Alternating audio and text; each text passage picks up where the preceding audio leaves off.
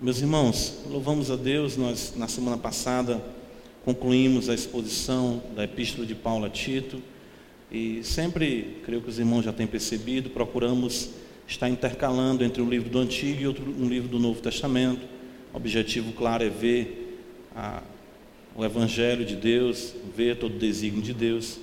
Então, nós iremos iniciar hoje, conforme a boa mão do Senhor nos conceder exposição do livro de Amós, e desde já rogar aos irmãos que possamos juntos né, é, buscar ao Senhor, suplicar o seu favor, para que possamos aprender mais a sua palavra. Eu creio que está só um pouquinho de eco, né? O som, se puder tirar um pouco mais desse efeito. Enquanto isso, abram comigo suas Bíblias no livro de Amós. Capítulo 1. Nós vamos ler apenas os dois primeiros versículos. Amós capítulo 1, verso 1 e 2. Palavra do nosso Deus. Assim diz o Senhor para nós. Amós é o terceiro dos profetas menores na, na ordem do nosso cano, né? Tem Daniel, aí vem Oséias, Joel, Amós.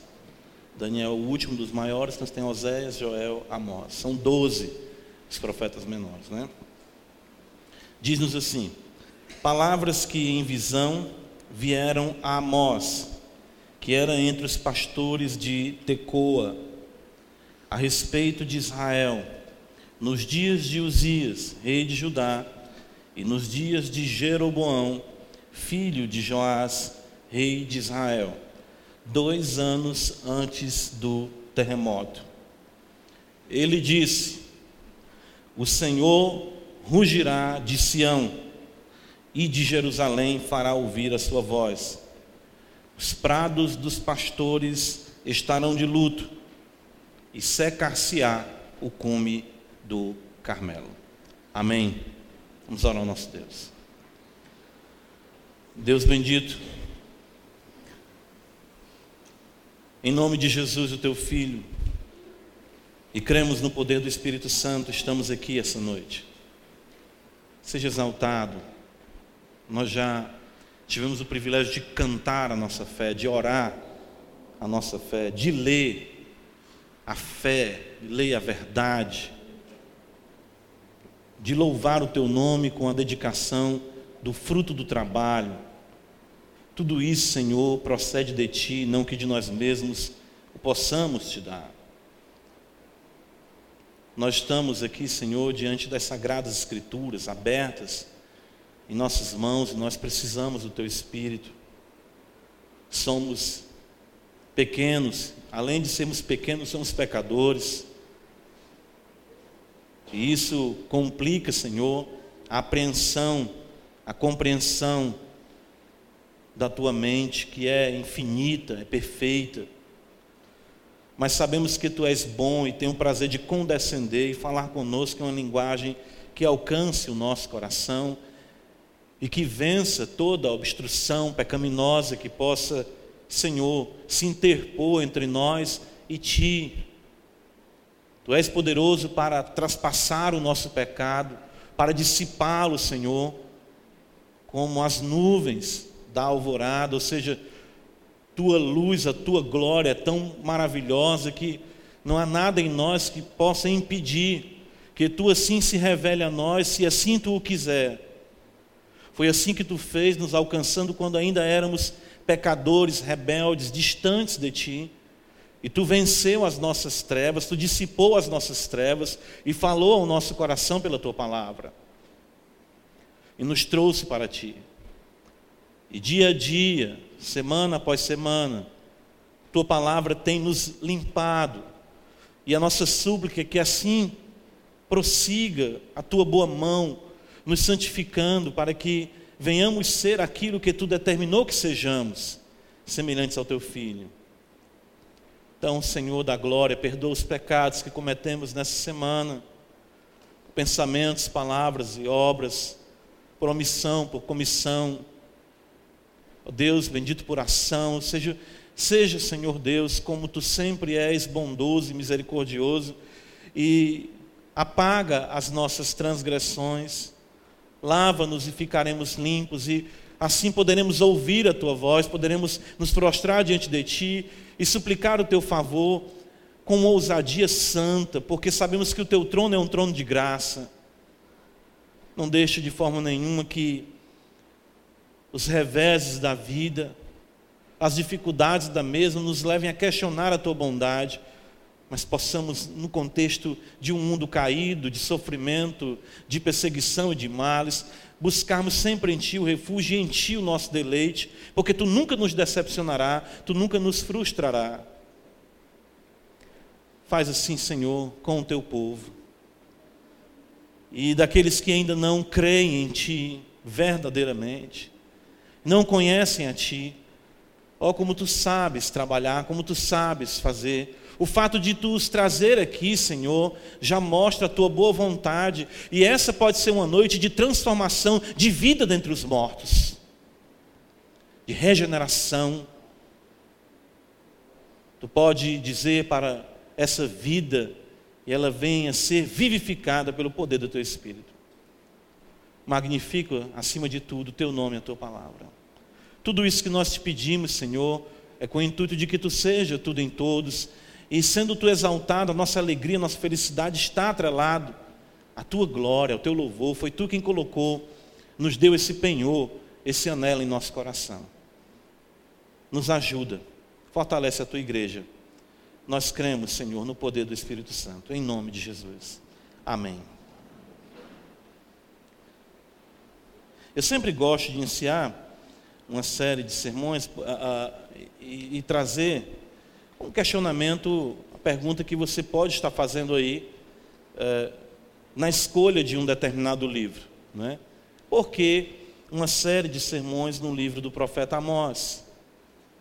Isso é uma coisa que eu mesmo me pergunto, por que, Senhor, iniciar uma série de sermões tendo como base o livro do profeta Amós, ou como em outro contexto nós vimos Malaquias, enfim.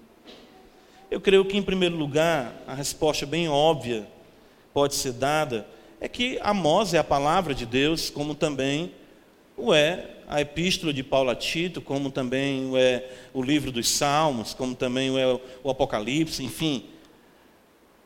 Isso já nos traz suficientemente aqui uma razão para nós abrirmos na, uh, na profecia de Amós e buscarmos assim compreender a vontade de Deus para, para o seu povo, para a sua igreja, como exposta nesse livro. Em segundo lugar, eu creio que é dever do pregador apresentar todo o conselho de Deus. É? Ou seja, nós não podemos ter textos preferidos. Essa é a razão porque ah, nós vamos observar no contexto dos reformadores a, a, a, a prática da exposição contínua de toda a Bíblia, o cuidado, ou seja, o, o, anelo deles e o empenho nisso de trazer todo o conhecimento de Deus para a igreja de Deus. Atos dos Apóstolos, capítulo 20, verso 27, Paulo diz que eles eram testemunha de como ele havia anunciado em Éfeso todo o desígnio de Deus. Né? Então, eu fico impressionado às vezes como igrejas ah, como a de Tessalônica, onde Paulo, pelo que nós podemos observar de Atos 17, passa tão pouco tempo ali, mas ele trata de assuntos tão elevados que para nós são tão complexos, como a própria realidade da escatologia, da vinda de Cristo, do anticristo, daquele que o detém. As epístolas aos Tessalonicenses são de uma profundidade que a gente fica surpreso. Mas nós vemos a, a, a dedicação do apóstolo de tratar de todos os temas que de fato são necessários serem, necessários serem tratados para o crescimento da igreja, para o conhecimento da igreja, da mente de Deus para todas as coisas. Isso é muito bom porque nós é, assim evitamos fugir né, de algum texto problemático. Existem é, é, é, é, passagens mais intrincadas, visões complexas. Mas isso também eu creio que seja uma bênção, tanto para o pregador, como para a igreja, e para o corpo de Cristo como um todo, de ver um livro, como no caso do livro de Amós, e ele se desvelar pelo Espírito de Deus diante dos nossos olhos, e nós compreendemos melhor assim a vontade de Deus, e aquele profeta, ah, o livro de Amós, conheço, sei em que contexto, é, isso é muito bom, isso é muito prazeroso.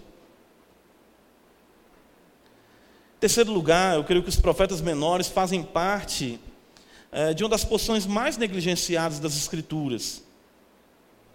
Ou seja, nós, nós não temos muita familiaridade com os profetas menores. Né? Eu lembro certa feita, né, falando com o pastor, ele contando uma história de um pastor que sofreu, enfim, com circunstâncias na igreja, ele disse que quem o, o, o ajudou, quem o salvou foram os profetas menores. Né, pastor? O pastor me falou isso, eu guardei também. Ou seja, uma leitura, ou seja, essa realidade viva dos profetas a, a, a, alguns dizem que os profetas são como o sistema nervoso divino, chamando a nação, chamando o povo de Deus, conclamando o povo de Deus ao arrependimento, a um compromisso, ao empenho maior no serviço de Deus, ao abandono das práticas que desagradam ao Senhor. Ou seja, uma ignorância, vamos dizer assim, que nós temos, os irmãos entendem, colocando aqui entre aspas, dessas verdades dos profetas menores, nos privam de muita riqueza. Então, Expondo o livro de Amós, nós iremos também estar trazendo essa bênção para nós, como igreja do Senhor, a, essa, a erradicação dessa ignorância que nos priva ah, de tantas bênçãos que estão aqui na palavra de Deus, esses profetas. Em quarto lugar, esse profeta é citado, interessante isso, por duas vezes de forma bem precisa, podemos dizer assim, no livro de Atos. Em Atos dos Apóstolos, por Estevão, Estevão cita Amós, e na controvérsia da circuncisão, em Atos 15, Tiago se levanta ali, né, no concílio de Jerusalém, e ele vai, depois de ouvir Pedro, de ouvir, enfim, Paulo, de ouvir Barnabé, ou seja, os irmãos que ali estavam, ele cita Amós para dirimir toda a controvérsia na igreja de Deus quanto à entrada dos gentios da realidade de judeus gentios como povo de Deus. Então, isso mostra a importância desse livro e o conhecimento que a igreja primitiva tinha desses livros. Às vezes nós, pelo, pela familiaridade com o Novo Testamento, claro, bom, negável isso, nós muitas vezes deixamos essas, esses livros. E essa era a Bíblia que Jesus lia, essa era a Bíblia que os apóstolos usavam para a pregação. Então, como é que eu posso resolver a controvérsia de judeus e gentios na igreja? Aí Tiago vai citar Amós, capítulo 9, né, lá na frente ele cita ah, exatamente os versículos, deixa eu ver aqui, Amós capítulo 9, versos 11, 12. Ele cita em Atos dos Apóstolos. Por fim, tratando agora da sua pertinência mais a, a, a dizer assim, para nós como igreja, é, eu creio que a mensagem de Amós se faz necessária, guarde bem isso, porque nós temos a tendência de confundir prosperidade como sinônimo inequívoco de bênção de Deus. Aí é que vem exatamente aquilo que nós devemos ah, atentar para o contexto de Amós, os dias em que ele profetiza. Amós, ele é levantado por Deus para profetizar num contexto próspero e estável. Isso é bem interessante. Tanto em Judá como no Reino do Norte. Isso, é, isso aqui é sui generis. É uma coisa única no contexto, vamos dizer, do reino de Israel como um todo. Embora dividido já, as tribos do norte, as dez tribos, as duas tribos no sul, nós nunca vimos essa sintonia de, de, de, observar tanto o reino do sul, em Judá, com a sua capital em Jerusalém, como o reino do norte, com a sua capital em Samaria, eh, estarem bem, sem investida dos inimigos, com a economia florescendo, a, a prosperidade se intensificando. Isso acontece e por um longo período. Por um longo período. Em dois reinados longos, isso é interessante, isso já é lição para nós, né?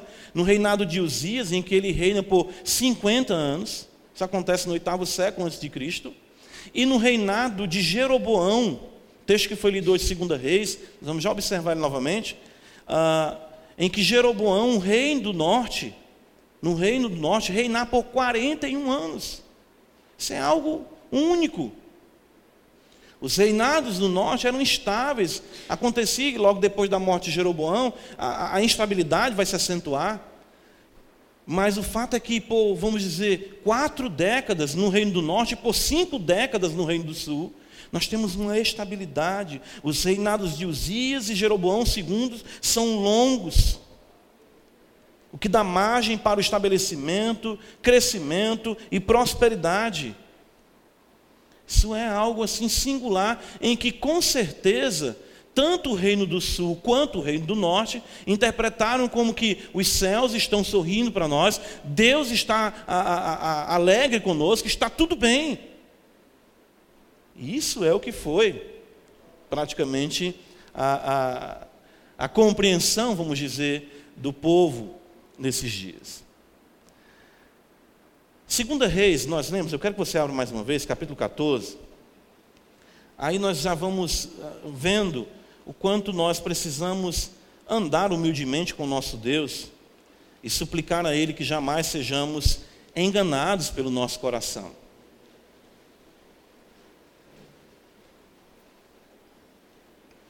Com esse contexto, com essa introdução, mais uma vez vamos ler o texto de 2 Reis 14, veja, verso 23 fala que no 15 ano de Amazias, filho de Joás, rei de Judá, começou a reinar em Samaria Jeroboão, filho de Joás, rei de Israel, e reinou 41 anos.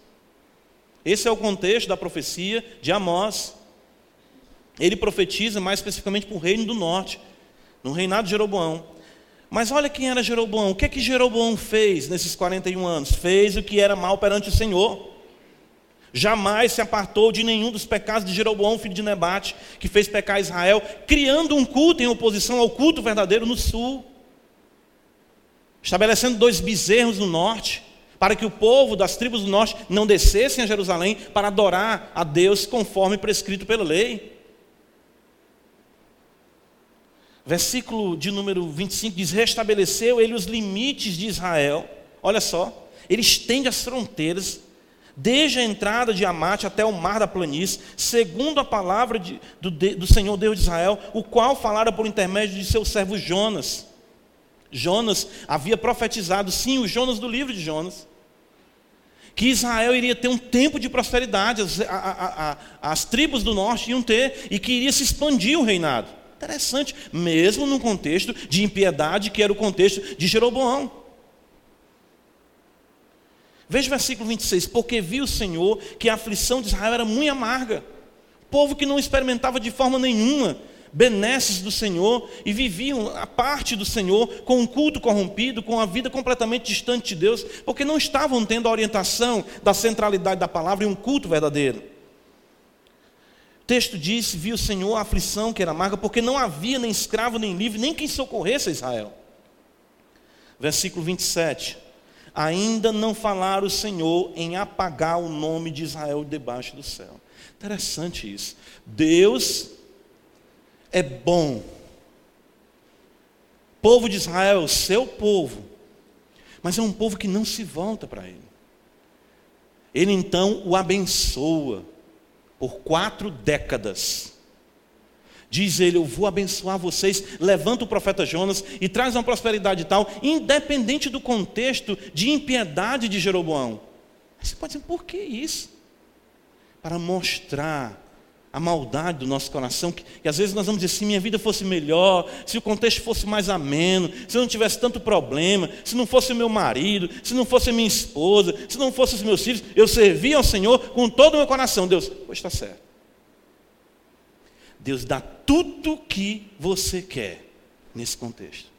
Mas ainda assim, o seu coração não se volta para Deus, e Deus já está planejando aqui, no contexto de Israel, apagar o nome de Israel de debaixo do céu.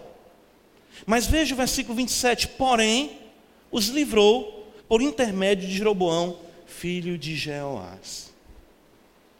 Então, mesmo que nós vejamos bênção, livramento, a prosperidade. Nós sempre, sempre temos que estar atentos se o nosso coração de fato pertence ao Senhor. E por que, que isso é tão pertinente a nós? Ora, é só observarmos os dias em que nós vivemos, a facilidade que nós temos. Eu sei que nós não estamos num país, vamos colocar uh, essa categoria de primeiro mundo, nós não podemos deixar as portas da nossa casa abertas, nem a chave no contato do carro, tudo bem, isso aí é um tanto utópico para nós, mas nós não vivemos num contexto de uma miséria, de, um, de uma assolação no país. Não, nós temos muitas bênçãos, muitas benesses, muita liberdade. O próprio contexto que nós estamos aqui como igreja, o conforto de uma congregação como essa, de um templo maravilhoso como esse, climatizado, tudo que nós temos aqui, a liberdade de culto, toda essa prosperidade vem da mão de Deus. Mas nós temos que estar atentos para que jamais esqueçamos do Senhor, ignoremos a Sua vontade e sejamos assim julgados por Ele. Então, o contexto de Amós ele é bem interessante quanto a isso. Se por um lado nós vemos paz e tranquilidade, por outro, principalmente no norte, nós vamos nos deter mais no norte, porque Amós vai profetizar para as tribos do norte, principalmente. Vemos corrupção religiosa, corrupção moral e corrupção social. Sequência: corrupção religiosa, corrupção moral, corrupção social. Volta para o livro de Amós. Ah, vamos fazer um, um, panorama aqui rápido do livro de Amós. Eh, esse é o nosso sermão introdutório de Amós.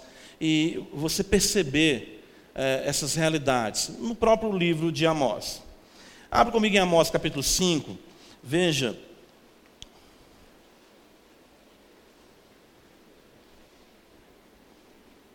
Amós 5, versículo 4, diz: Pois assim diz o Senhor à casa de Israel: Buscai-me e vivei. Que, que, que, que apelo maravilhoso, né? Buscai-me e vivei. Porém, não busqueis a Betel, nem venhais a Gilgal, nem passeis a Beceba, porque, Gilgal certamente será levada cativa, e Betel será desfeita em nada. Buscai ao Senhor e vivei, para que não irrompa na casa de José como um fogo que a consuma, e não haja em Betel quem o apague. Deus está dizendo: me busquem. Eu sei que vocês não podem ter o acesso à adoração no sul, no templo, em Jerusalém, em Sião. Mas não me busquem num contexto corrupto de invenções humanas. A corrupção religiosa era um fato, sim, nas tribos do norte, Gilgal, Betel, enfim, qualquer um desses lugares não era o lugar determinado pelo Senhor para ele ser adorado. Mas o povo continuava vivendo a sua vida e oferecendo a Deus um culto de acordo com é, o que dá para oferecer, é, é o que dá para fazer, ou é o que vem exatamente na mente, enfim. Veja o versículo 25, ainda do capítulo 5, versículo 21. Aborreço. O Senhor fala: desprezo as vossas festas e com as vossas assembleias solenes não tenho nenhum prazer. Ou seja, eles continuavam ainda praticando festas, assembleias solenes, dentro do contexto da lei de Moisés, mas completamente errado. E ainda que me ofereçais holocaustos, e vossas ofertas de manjares, não me agradarei deles, nem atentarei para as ofertas pacíficas de vossos animais cevados. Afasta de mim o estrépito dos teus cânticos, porque não ouvirei as melodias das tuas liras. Antes corro o juízo como as águas, e a justiça como um ribeiro perene. Apresentaste-me vós sacrifícios e ofertas de manjares no deserto por quarenta anos, ó casa de Israel. Sim, levaste Sicute, vosso rei, com um vossa imagem e vosso Deus estrela que fizeste para vós mesmos. Por isso vos desterrarei para além de Damasco, diz o Senhor, cujo nome é Deus dos exércitos. Havia profanação, havia corrupção, havia paganismo, havia idolatria, mas havia prosperidade. Entendam, Deus resolveu abençoar a, a, política de Israel, a economia de Israel, as casas do povo de Israel, nós vamos ver isso aqui. Mas o povo estava com um culto corrompido. Culto de acordo com as suas imaginações. Capítulo 8, profeta Amós, versículo 4 diz: Olha só. Ouvi isto, vós que tendes gana contra o necessitado, destruir os miseráveis da terra, dizendo: Quando passará a festa da lua nova para vendermos os cereais? E o sábado para abrirmos os celeiros de trigo, diminuindo o F, aumentando o ciclo e procedendo dolosamente com balanças enganadoras?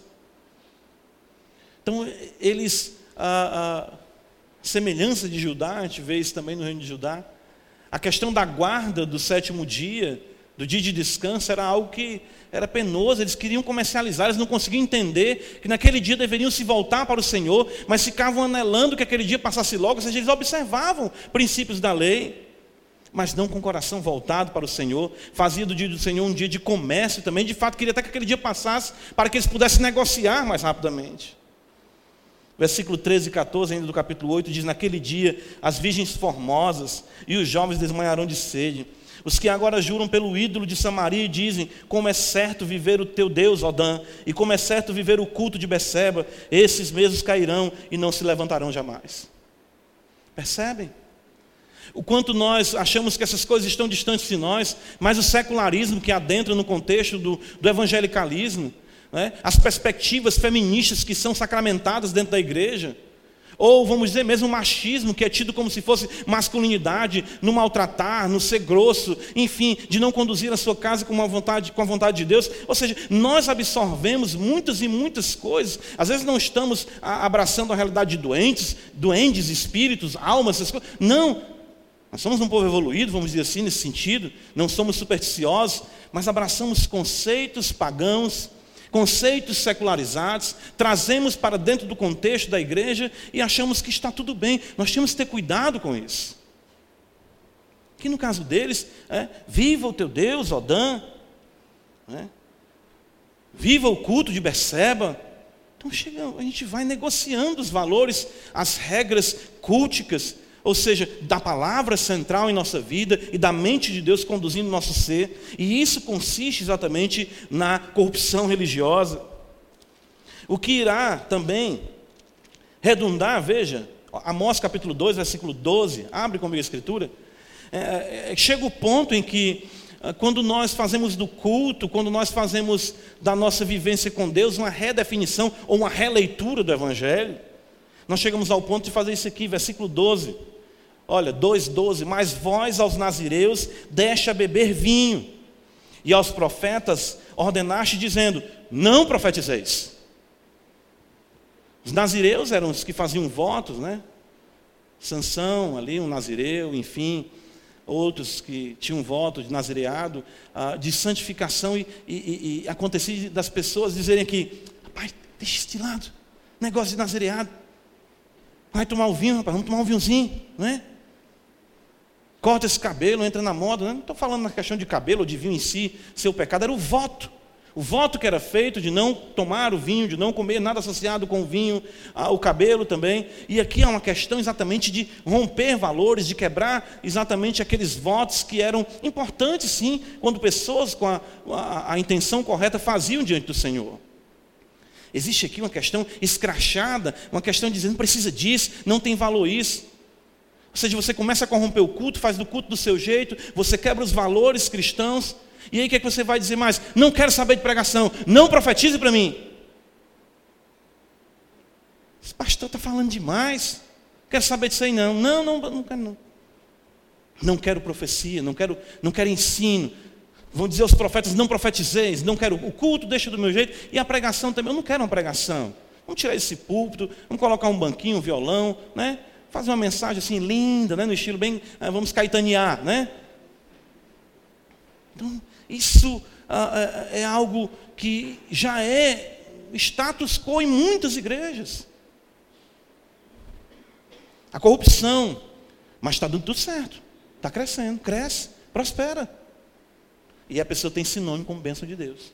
Deus está ali. Não, não, um negócio desse aí, olha aí. 40 anos dando certo. É isso que Amós quer chamar a nossa atenção. Tenhamos cuidado com isso.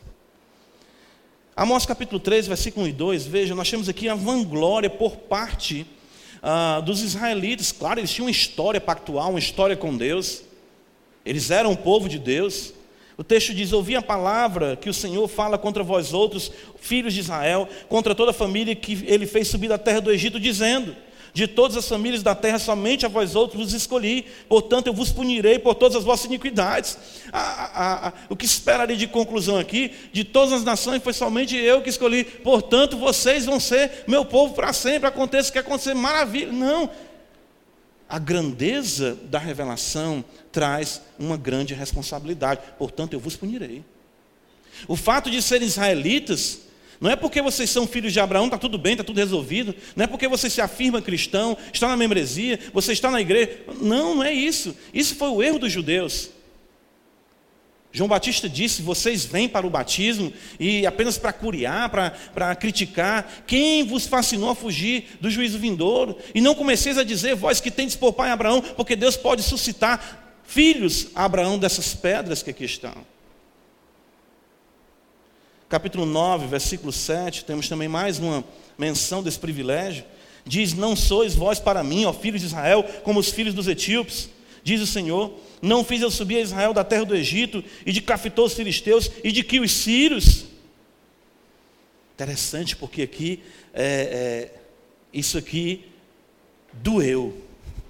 Eu creio que quando os israelitas ouviram isso, isso aqui doeu. Por quê? Porque o que foi o, o, a libertação do povo de Israel do Egito, senão, e ainda é, um marco na história da redenção?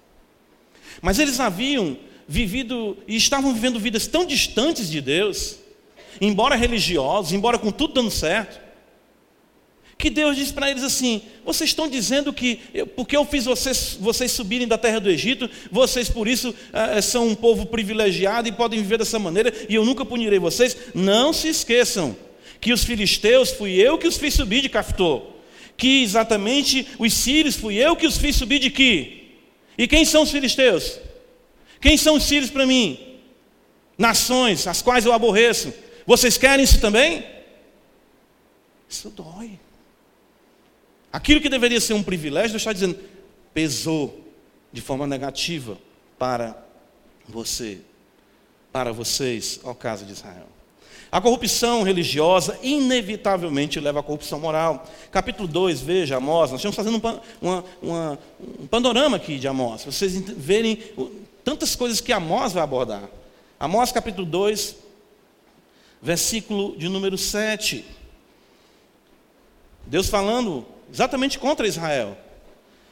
Suspiram pelo pó da terra sobre a cabeça dos pobres e pervertem o caminho dos mansos. Um homem e seu pai coabitam com a mesma jovem e assim profanam o meu santo nome. Incesto. Um povo próspero. Não tem como a gente não lembrar. Aqui, né, pastor? 1 Coríntios. Veja como é atual o texto de Amós. Paulo chega a dizer lá em 1 Coríntios 5 há quem se atreva de entre vós, entre vós haver um homem que possua mulher do próprio pai, e aqui nós vemos pai, um homem e seu pai coabitam com a mesma jovem, mesma coisa. Mas lembra dos sacrifícios, lembrem do culto, lembrem de Betel, lembrem ali de Gilgal, as coisas todas, não, adoração e tudo. Mas olha a realidade moral de Israel. Não esqueçam, um reinado próspero, estável, economicamente excelente. As potências, tanto no sul como no norte, estavam como que adormecido, o Egito estava sossegado, a Síria não fazia muita coisa também quieta, a Síria, que haveria de se levantar para destruir Israel, ainda estava aguardando o comando de Yahvé. Estilo de vida extravagante, a pessoa então a, a, a, leva exatamente essa corrupção moral, faz com que não haja uma mordomia, uma vida que seja ah, vivida de acordo com a vontade de Deus. Capítulo 4, veja, está escrito: Ouvi esta palavra, vacas de Bazã, que estáis no monte Samaria, oprimis os pobres, esmagais os necessitados, e dizeis a vosso marido: Dai cá e bebamos. Mulheres tomadas, o profeta as chama de vacas de Bazã. A riqueza, a glória, oprimindo os pobres o luxo, o glamour, que o Novo Testamento também vai combater, a Escritura vai falar quanto a isso. Capítulo 6 do profeta Amós, versículo 1, veja, falando dessa corrupção moral, desse luxo, não é? Ai dos que andam à vontade em Sião, e dos que vivem sem receio no monte de Samaria, homens notáveis da principal das nações, aos quais vem a casa de Israel, passai a Calné e vede, e dali ide a grande Amate, depois descei a Gate dos filisteus, sois melhores que esses reinos? Ou será maior o seu território do que o vosso território? Vós que imaginais estar longe do dia mau e fazer chegar ao trono da violência, que dormis em cama de, camas de marfim e vos espreguiçais sobre o vosso leito, e comeis os cordeiros do rebanho, os bezerros do cevador, que cantais à toa o som da lira, e inventais como Davi, instrumentos músicos para nós, vós mesmos, que bebeis vinho em taças e vos ungis com mais excelente óleo, mas não vos afligis com a ruína de José. Aqui você pode resumir dizendo assim, que as pessoas chegam a um ponto e dizem, se fui pobre não me lembro mais, glória a Deus. Oh, vida boa, louvado seja Deus. Oh, como está tudo bem. Olha aqui. A pessoa não consegue perceber o domínio do dinheiro sobre, sobre si, a má mordomia, a má administração, camas de marfim. Isso aqui é literal. Ele vai falar aqui de casas de marfim também. Vai falar aqui de glórias, casas de verão, casas de inverno, ah, mais, mais, sempre tem mais. Jesus fala isso de um homem que ganha, tinha tanto, tinha tanto que o que é que eu vou fazer? O campo produziu demais, já sei, vou destruir esses celeiros, vou juntar tudo ali e vou dizer: descansa, minha alma, tem bens aí para todo, né? enfim, está aposentado, sem precisar cumprir nada das novas regras aí. Aí Jesus fala: tolo, essa noite te pedirão a tua alma, e o que tu tens feito? Servirá para quê?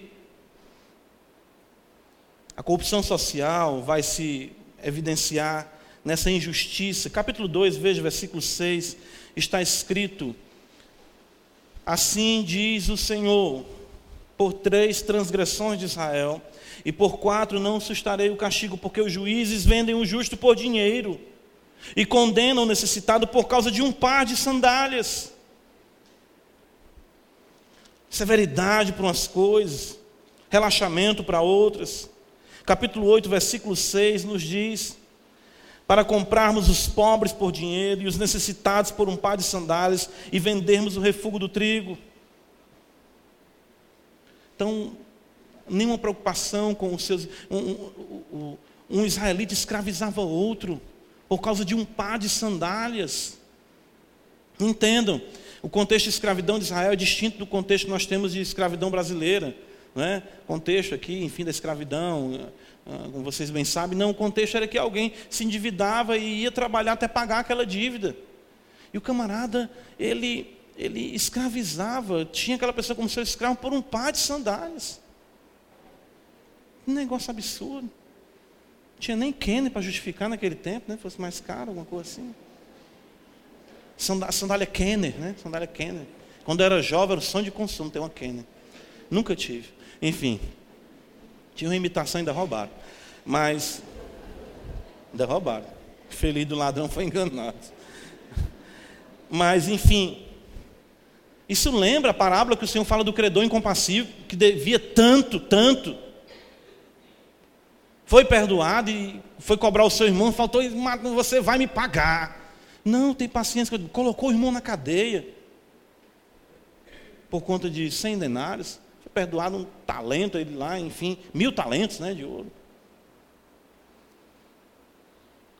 Capítulo 2, versículo 8, o profeta é, fala dos impostos absurdos, veja. Capítulo 2, versículo 8. E se deitam ao pé de qualquer altar, sobre roupas empenhadas, e na casa do seu Deus bebem o vinho dos que foram mutados.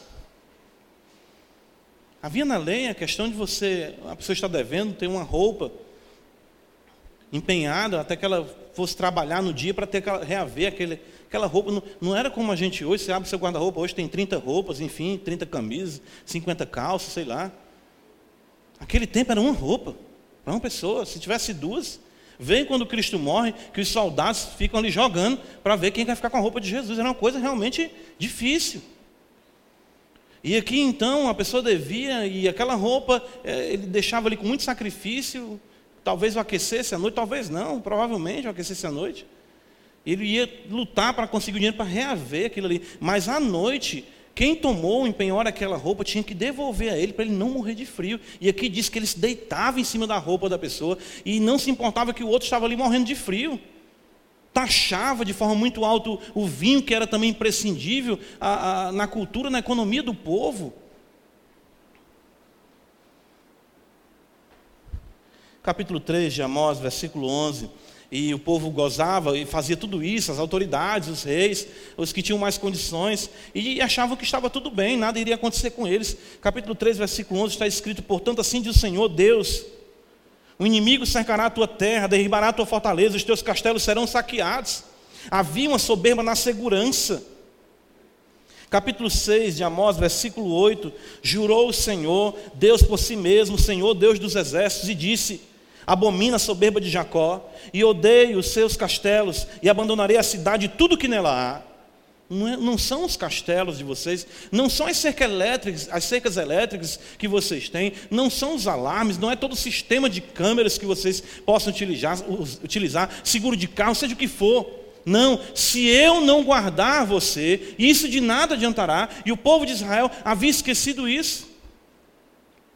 Eram soberbos, porque haviam exatamente conseguido criar castelos, né? ou seja, período de paz, 41 anos de paz no norte.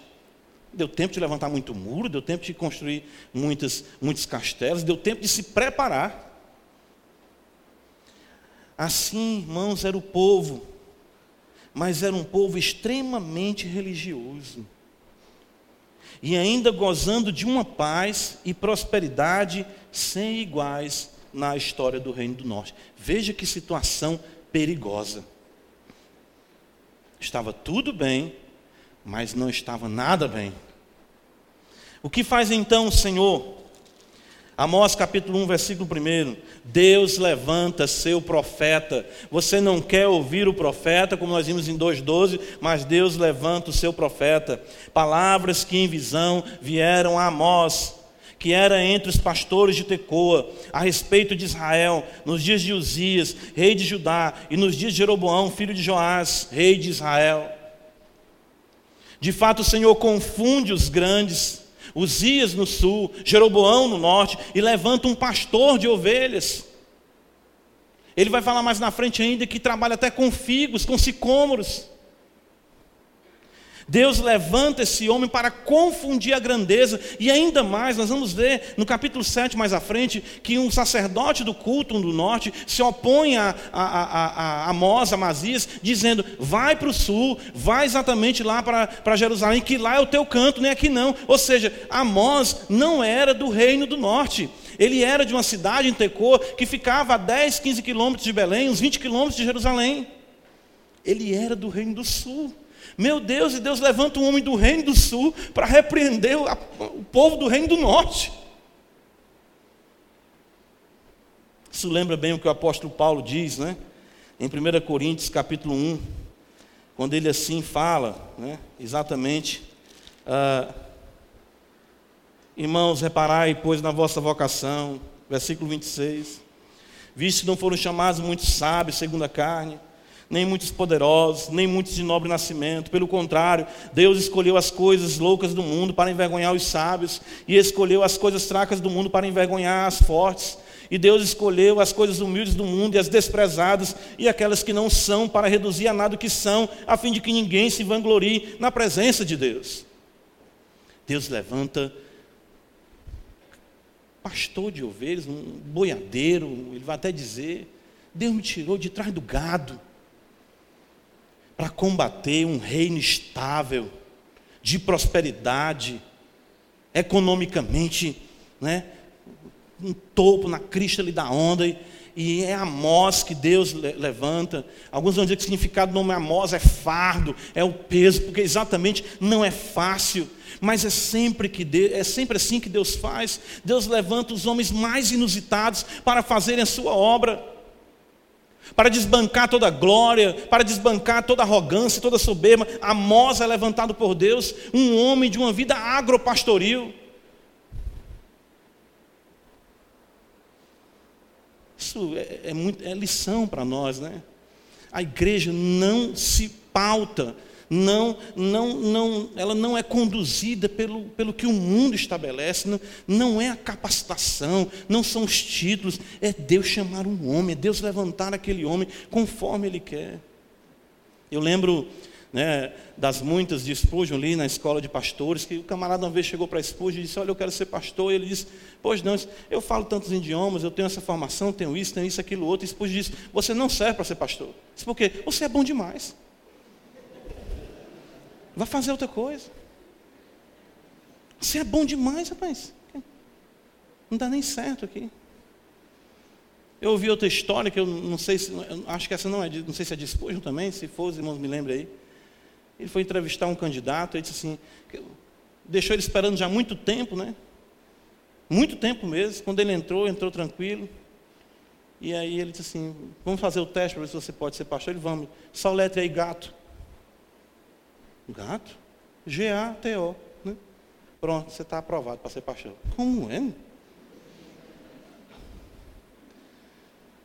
Você não foi arrogante por ter esperado tanto tempo e não questionou a minha ordem a você. Você poderia achar que eu estava subestimando sua inteligência. Você foi humilde, então você está preparado para estudar para ser pastor. Então Amós é levantado por Deus, um homem que ninguém esperava nada.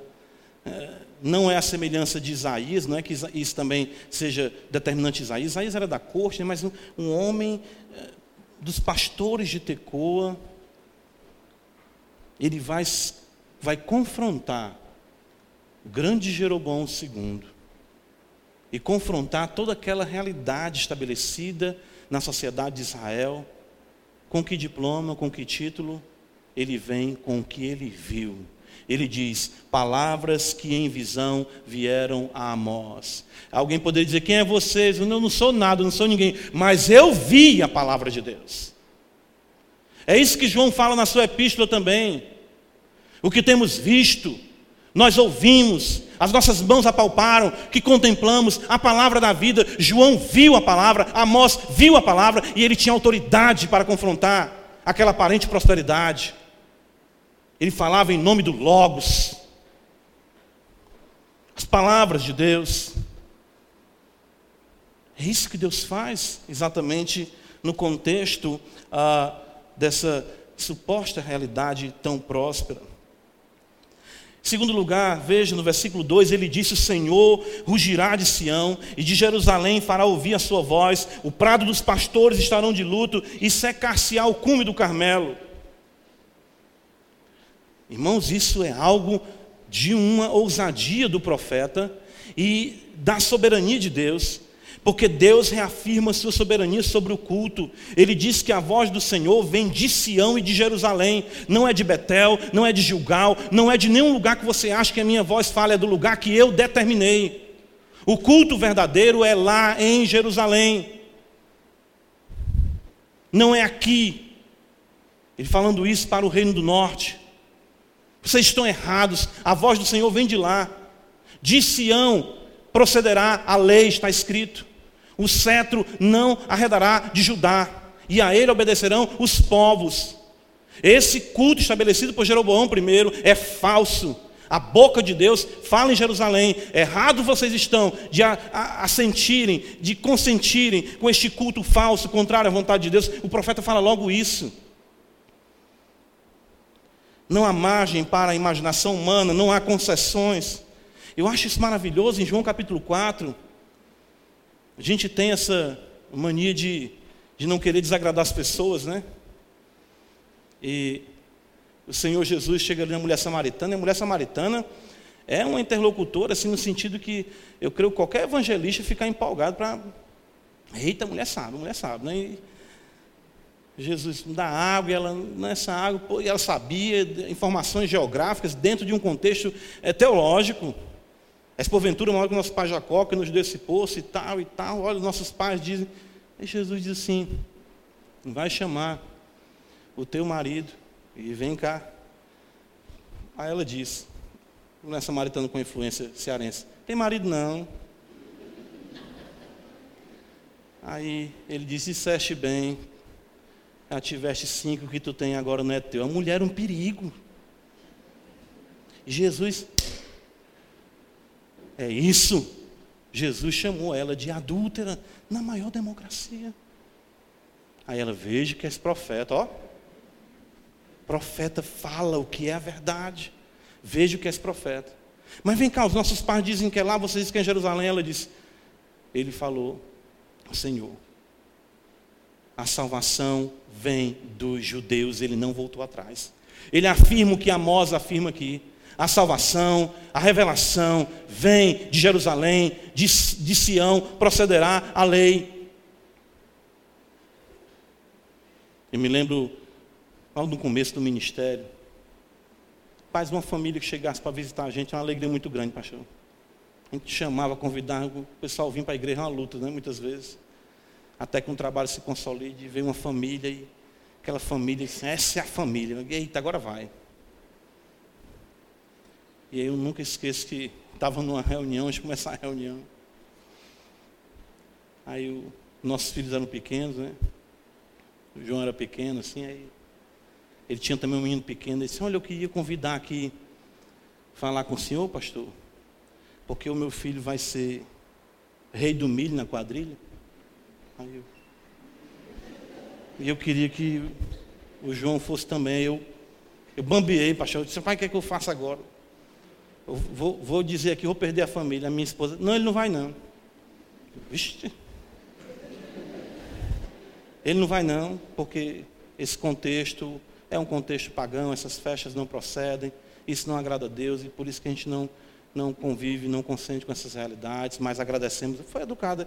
Rapaz, o negócio foi forte, uma voadora santa. Mas na, na democracia. Nunca mais vieram. Mas o profeta diz: a verdade vem de Sião. O Senhor rugirá de Sião e de Jerusalém fará ouvir a sua voz. Não há concessões. Mas está tudo bem aqui, Deus está com a gente. Não, não está. Por quê? Porque o culto não é para ser aqui. Rapaz, deixe besteira, isso é legalismo. Não é legalismo, é a palavra de Deus. É lá em Jerusalém, é lá em Sião. E Amós fala isso de forma intensa. Versículo 2 ainda ele diz: O Senhor urgirá de Sião, e de Jerusalém fará ouvir a sua voz. Deus virá em terrível juízo contra o seu povo. O rugido de Yahvé destaca sua indignação e presteza em atacar a presa. Eu vi uma vez o pastor Paul Tripp falando sobre o rugido do leão. A gente não sabe o que é isso. A gente só vê esses leão de circo que come gato, esses povo fraco, não faz. Negócio. Nem miar os pobres mia.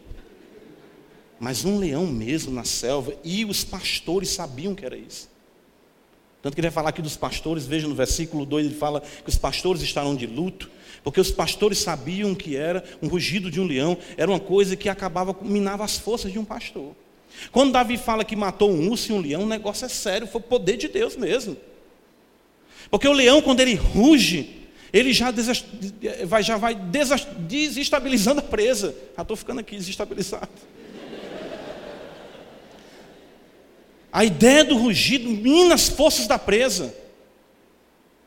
Leão rugiu, a presa já vai trambecando. Acabou-se. A ideia aqui é que o Senhor está rugindo. E toda aquela estabilidade irá cessar. As casas de Marfim, a glória, a economia, tudo aquilo irá passar de fato, como Deus fala em 2 Reis capítulo 14, ele iria apagar o nome de Israel da face da terra. Ele apagou, as dez tribos nunca mais voltaram. Rugido do leão, e isso é o juízo quando exatamente nós negligenciamos a glória do culto, negligenciamos a moral, ou seja, a palavra que nos ensina, não moralismo, mas que nos educa, e somos levados à injustiça social, o rugido do leão será exatamente terrível. Joel capítulo 3, só você voltar à página, versículo 16, esse termo também é utilizado, o Senhor brama de Sião, e se fará ouvir de Jerusalém, e os céus e a terra tremerão. Mas o Senhor será o refúgio do seu povo e fortaleza dos filhos de Israel. A ideia do terremoto mencionado no versículo 1, que acontece, Amós profetiza, ele diz aqui, dois anos antes do terremoto. Isso é um terremoto tão intenso que acontece em Israel, que Zacarias, séculos depois, ainda vai fazer menção desse terremoto. Cresce que houve já um terremoto que trouxe uma ruína às estruturas de Israel, mesmo antes deles serem conquistados pela Síria. Para nós concluirmos, veja ainda o versículo 2: diz: O Senhor rugirá de Sião, e de Jerusalém fará ouvir a sua voz, os prados dos pastores estarão de luto, e secar-se-á o cume do Carmelo. A voz de Avé, do Deus Todo-Poderoso, criou e sustenta todas as coisas, irá agora destruir as estruturas e fenecer toda a prosperidade oriunda da sua boca os lugares mais férteis, o cume do Carmelo. Já pensou? Os campos dos pastores, onde os animais estão pastando, se alimentando. Ou seja, Deus vai trazer uma seca tal. A voz do Senhor. Que nada ficará de pé diante dele. Aí nós vamos entender que a felicidade procede da boca de Deus. Deuteronômio 8,3, tinham pensado muito nisso. Não só de pão viverá o homem, mas de toda palavra que procede da boca de Deus. Se a boca do Senhor não abençoar, nada permanecerá de pé. Meus irmãos, esse é Amós. Esse é o seu contexto. E essa é a sua mensagem né, vamos dizer assim, a introdução da sua mensagem, principalmente esses versículos 1 e 2, que mostra a, a tônica do que ele vai trazer. Nós temos que ter o cuidado, eu quero concluir enfatizando esses pontos, para não corrompermos o culto, centralidade da palavra. Sempre falo isso. O princípio regulador do culto não são querelas, é o amor à Escritura ela ser o centro da nossa vida, ela reger o seu povo. Quando o culto é corrompido, a moral é minada. Conduta de um povo, por conta de não ter o, o, o referencial divino de Deus, se entrega a toda sorte de paixões. Nós vimos isso, em sexta era praticado ali também. E as relações são destruídas. Quero que você pense o seguinte: nem tudo que vai bem está de fato bem. Não estou dizendo que Deus não abençoa um homem, Deus abençoa. Deus fez Abraão um homem rico. Deus fez Jacó um homem rico. Tantos outros. Riqueza em si não é o mal. Mas veja se você tem a sua alma tão próspera quanto próspera é a sua conta bancária. É isso que João fala na sua terceira epístola para Gaio, faço votos, que seja próspera a tua alma, assim como tu é próspero. Porque essas coisas estando em harmonia, o dinheiro jamais irá subir a cabeça e você jamais irá perder de vista a glória de Deus, a comunhão com o Senhor. Mas não se esqueça, não é porque tudo está bem que tudo está bem. Não é porque tudo vai bem que tudo está bem. Duvide de você. Duvide do seu coração. Apegue-se à palavra, examine os seus caminhos, observe se você não está cedendo à secularização, cedendo a uma falta de compromisso com Deus. E não esqueçamos, a boca do Senhor é a fonte de toda a verdadeira felicidade. É a palavra dele que nos criou, nós cantamos isso hoje, fez os céus e a terra, fez tudo. A palavra dele é que nos sustenta. E a palavra dele é que nos dá vida. Nós precisamos dessa palavra. Das palavras que foram vistas por Amós, das palavras que foram vistas por João. Cristo Jesus, nosso Senhor, é o verdadeiro pão que desceu do céu. Que Deus abençoe a sua amada igreja. Amém.